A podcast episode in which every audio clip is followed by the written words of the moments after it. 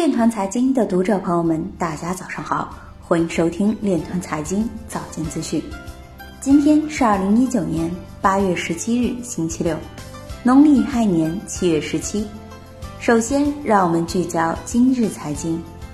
澳联储支付系统董事会将密切关注 Facebook 的全球加密货币计划。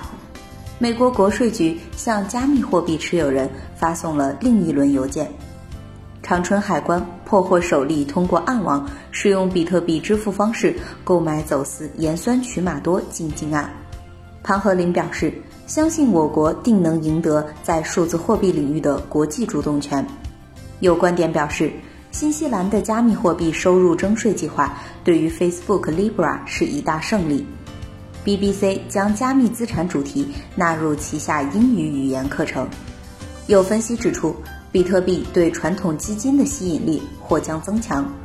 有媒体表示，一些 IBM 员工正在申请区块链 DNS 专利。杨望表示，区块链等技术有利于智慧养老服务的发展。奥本聪表示，从未打算让比特币成为价值储存手段，其在政府之外不起作用。今日财经就到这里，下面我们来聊一聊关于区块链的那些事儿。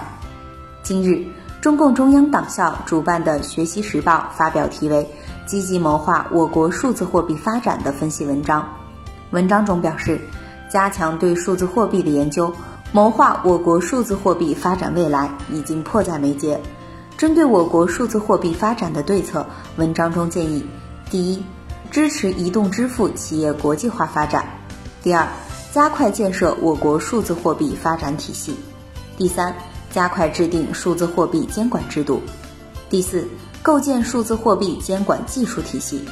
文章最后还表示，数字经济时代到来，经济社会各个领域都在加快数字化转型，金融领域也不例外。数字货币作为货币数字化发展的重要方向，未来发展趋势势不可挡。然而，货币的数字化和其他领域的数字化具有很大的不同。货币具有较强的金融属性，与各国经济、金融、财政、税收、安全等各个政策高度息息相关。发展措施稍有不慎，甚至可能会引发经济社会破坏性震荡。因此，推进数字货币发展不允许试错，必须在安全、可控、可管的前提下稳妥稳步推进。以上就是今天链团财经早间资讯的全部内容。